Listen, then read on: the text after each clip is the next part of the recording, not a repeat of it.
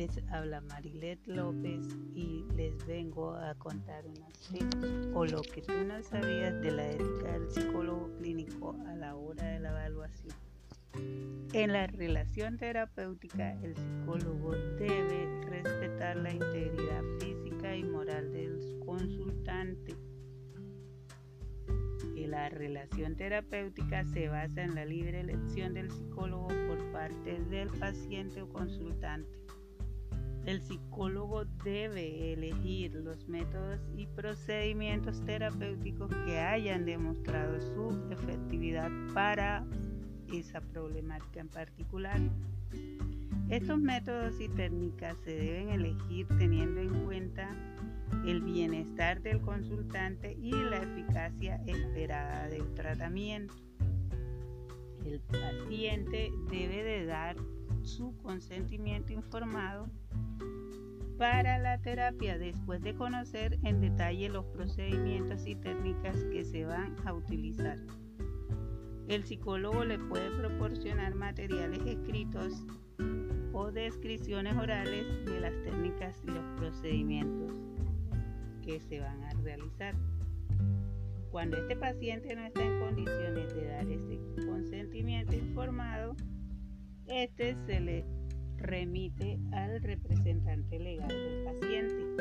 El psicólogo debe de evitar tener relaciones con sus miembros de la familia y los amigos cercanos. Este, los pacientes que pueden alterar su juicio profesional que sean incompatibles tampoco le convienen al psicólogo.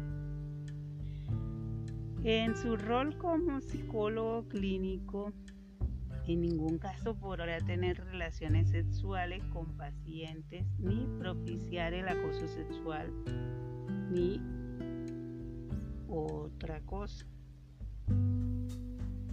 El psicólogo debe de conocer la influencia que ejerce sobre consultantes y evitar explorar dicha confianza y dependencia. Bajo ninguna circunstancia debe propiciar la obtención de beneficios personales con excepción de su honorario previamente pactado. Cuando el psicólogo se da cuenta de, aquel, de que aquel paciente no está no está siendo beneficiado con las terapias, este debe terminar la terapia y remitirlo facilito a otro profesional. En este caso de terapias de pareja o terapia de familia, el psicólogo puede definir desde el comienzo del proceso terapéutico quién es el paciente o los pacientes y la relación que el psicólogo va a tener con cada uno de ellos de la familia o pareja. Especialmente en los casos de divorcio, de abuso infantil o conyugal y problemas jurídicos o económicos, etc. En la evaluación y diagnóstico, facilito Únicamente los psicólogos se encuentran debidamente entrenados para ejercer funciones de evaluación y diagnóstico psicológico. Por lo tanto, no deben delegar funciones a otros profesionales ni estudiantes o personal que no son profesionales. Cuando el psicólogo construye y estandariza un test psicológico, como son los inventarios, la lista de los chequeos, etc., este utiliza los procedimientos científicos debidamente comprobados. Dichos test deben de cumplir con las normas propias para la construcción de un instrumento, estandarización, su validez y la confiabilidad. El psicólogo considerará que aunque los instrumentos de evaluación como los test psicológicos, las entrevistas, las observaciones de campo y los registros de conducta son herramientas básicas para el trabajo profesional.